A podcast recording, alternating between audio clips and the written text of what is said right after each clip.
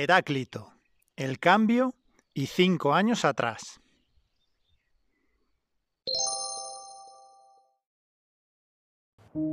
La vida no es un juego que se gana o se pierde, sino un proceso constante de cambio y transformación. Cada experiencia que vivimos nos enseña algo nuevo y nos lleva a un nivel más profundo de comprensión y sabiduría. A menudo, las lecciones más valiosas de la vida se aprenden a través del dolor y el sufrimiento, pero es importante no quedarse atrapado en el dolor y buscar siempre el camino hacia adelante. En resumen, la vida es una oportunidad para aprender, crecer y crear nuestra propia realidad, y debemos estar siempre abiertos a las lecciones que nos presenta cada día.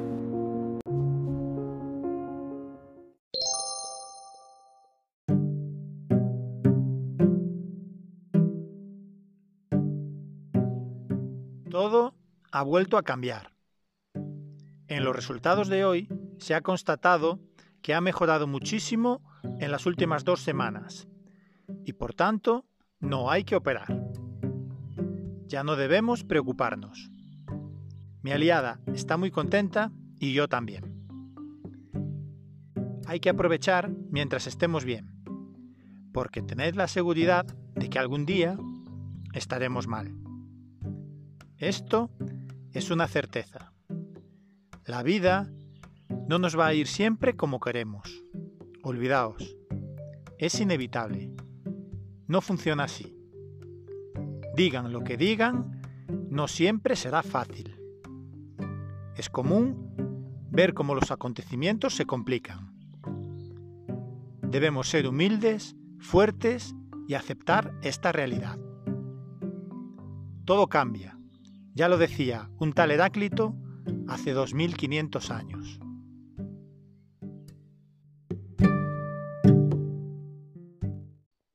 Martes, 5 de junio. Mora, Toledo.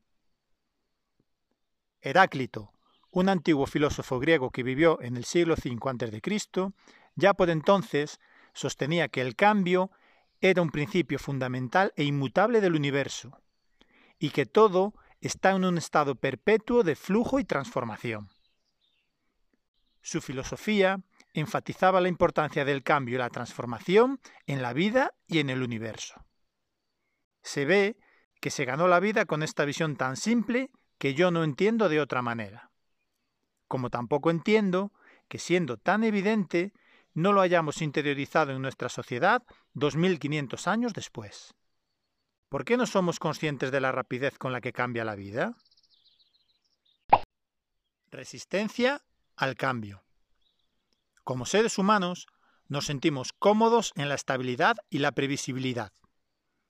El cambio puede resultar incómodo y desestabilizador, lo que nos lleva a resistirlo o negarlo. Preferimos la rutina y la familiaridad. Triste me parece. Falsa sensación de estabilidad. La sociedad moderna ha desarrollado estructuras y sistemas que nos brindan una sensación de estabilidad y continuidad.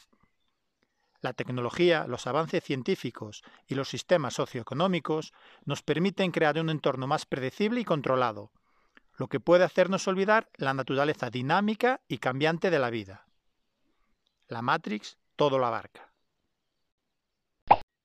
Enfoque en lo permanente. Como sociedad, tendemos a valorar y buscar cosas que consideramos permanentes o duraderas. Nos apegamos a conceptos de identidad estabilidad laboral, relaciones duraderas, entre otros. Esto puede llevarnos a ignorar o minimizar el aspecto transitorio y cambiante de la existencia. La maldición del conformismo. Ritmo acelerado de la vida moderna. La cotidianidad se ha vuelto más acelerada y exigente. Estamos inmersos en un constante flujo de información y actividades, lo que nos puede dificultar tomar el tiempo para reflexionar sobre el cambio y ser conscientes de su presencia en nuestras vidas. Dichoso estrés y ritmo de la vida moderna. Comodidad en la ilusión de estabilidad.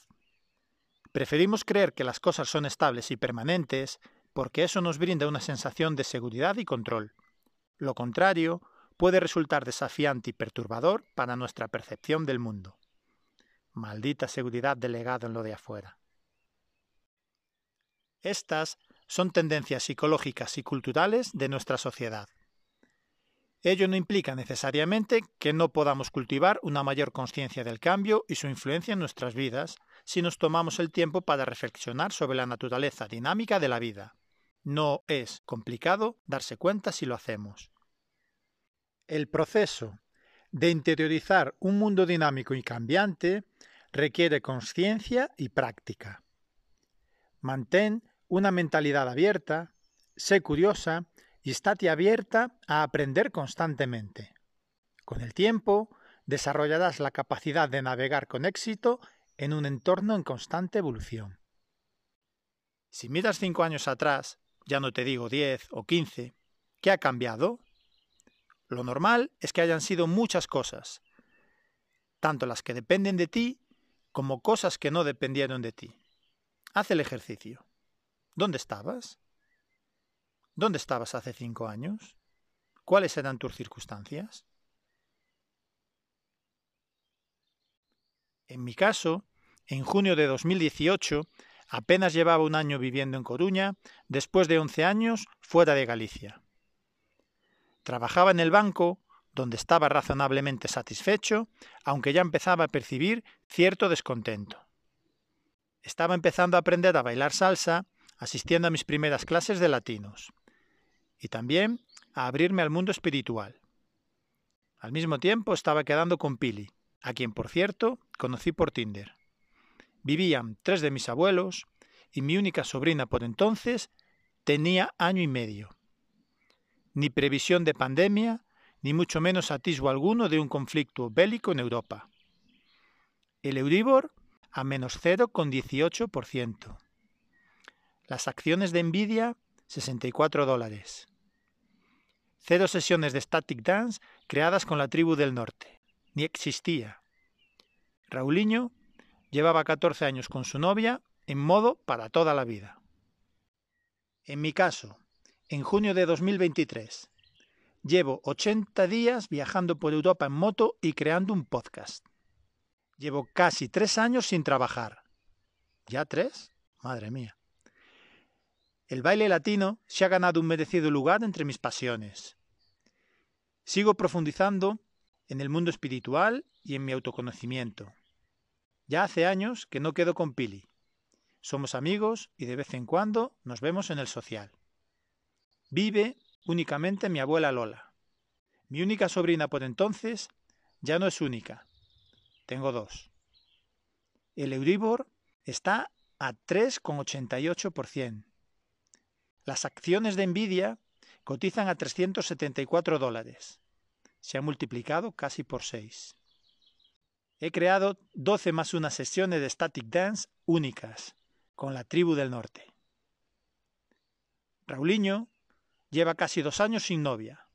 Tiene proyecto de barba y sonríe más. Hasta parece que tiene más dientes.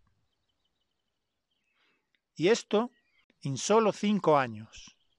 Mirando atrás, es sencillo identificar lo mucho que ha cambiado tanto la vida como nosotros en los últimos cinco años. Si miras hacia adelante, ¿cómo lo ves? Lo cierto es que tendemos a crear expectativas mucho más predecibles. Si es tu caso, open your mind. Haz un esfuerzo de realismo e imprímele a tu previsión un factor, al menos tan cambiante como el experimentado por ti en el quinquenio inmediatamente anterior. Esto te hará ganar ciertos puntos de conciencia, a la vez que ayudará a digerirlos, pues lo esperado es mucho más digerible que lo inesperado o sorpresivo. Te deseo un gran viaje para tus próximos cinco años.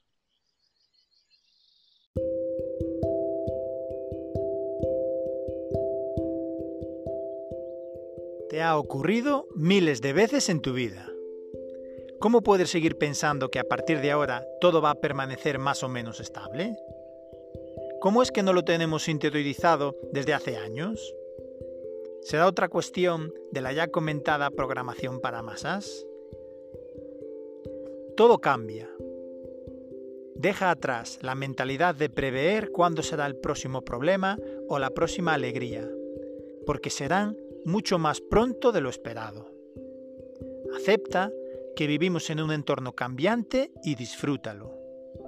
Ama el cambio. Se puede. Se puede y da vida. ¿Y tú?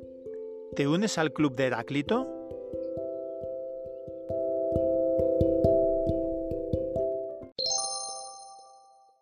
¿Quién se ha llevado mi queso? Este libro que ya ha salido hace unos años, de hecho va por la octogésima edición y tiene, según indica aquí, más de 28 ejemplares, 28 millones, perdón, de ejemplares vendidos, pues viene a contar una historia de unos ratones que vivían en un laberinto. Esto es un spoiler, ojo, eh, si no lo quieres leer, pues te voy a contar el, resultado, ¿vale? Los ratones vivían en un laberinto y de pronto, pues dejaron de encontrar queso y tenían que comer, como es lógico, y empezaron a buscar hasta encontrar y descubrir que quién se había llevado su queso, porque pongo aquí, pues el cambio es inevitable, las cosas cambian, puedes quedarte ahí sentado y esperar a ver qué pasa con el queso o ir a buscarlo y demás. Y eso es lo que hacen los ratones. Pero esta segunda parte, que es yo me he llevado tu queso, que en este caso va por la cuarta edición, pues en esta segunda parte lo que viene a decir es que pensemos, eh, que vayamos un poco más allá con respecto al tema este del cambio y que pensemos en el caso de los ratones, por qué están en el laberinto. ¿Qué es lo que ocurre? Porque muchas veces nos acostumbramos, estamos metidos en la rutina y nos damos cuenta de que estamos como los ratones estos dentro de un laberinto. Es algo que es bastante habitual. y nos tenemos que hacer una serie de preguntas. El libro. ¿Por qué estás dentro de, esa, de ese laberinto, de esa continua carrera de la rata, yendo siempre para adelante en lugar de hacer una pausa, parar y pensar qué es el laberinto, cómo puedes hacer para saltarlo, como al final terminan haciendo los ratones de yo me he llevado mi queso. Todas estas son preguntas que creo que es muy importante que nos hagamos todos, que reflexionemos todos, que además de que quién se ha llevado mi queso, que si me lo he llevado yo, se lo ha llevado Pepe o se lo ha llevado Lucas, sepa por qué se lo ha llevado y sepa qué tengo que hacer para no estar constantemente corriendo en el laberinto, igual para no llegar a ningún lado o igual cavando hacia abajo vemos dónde estás, si estás o no estás en el laberinto y cuál es la mejor manera de salir el laberinto. Que la fuerza te acompañe.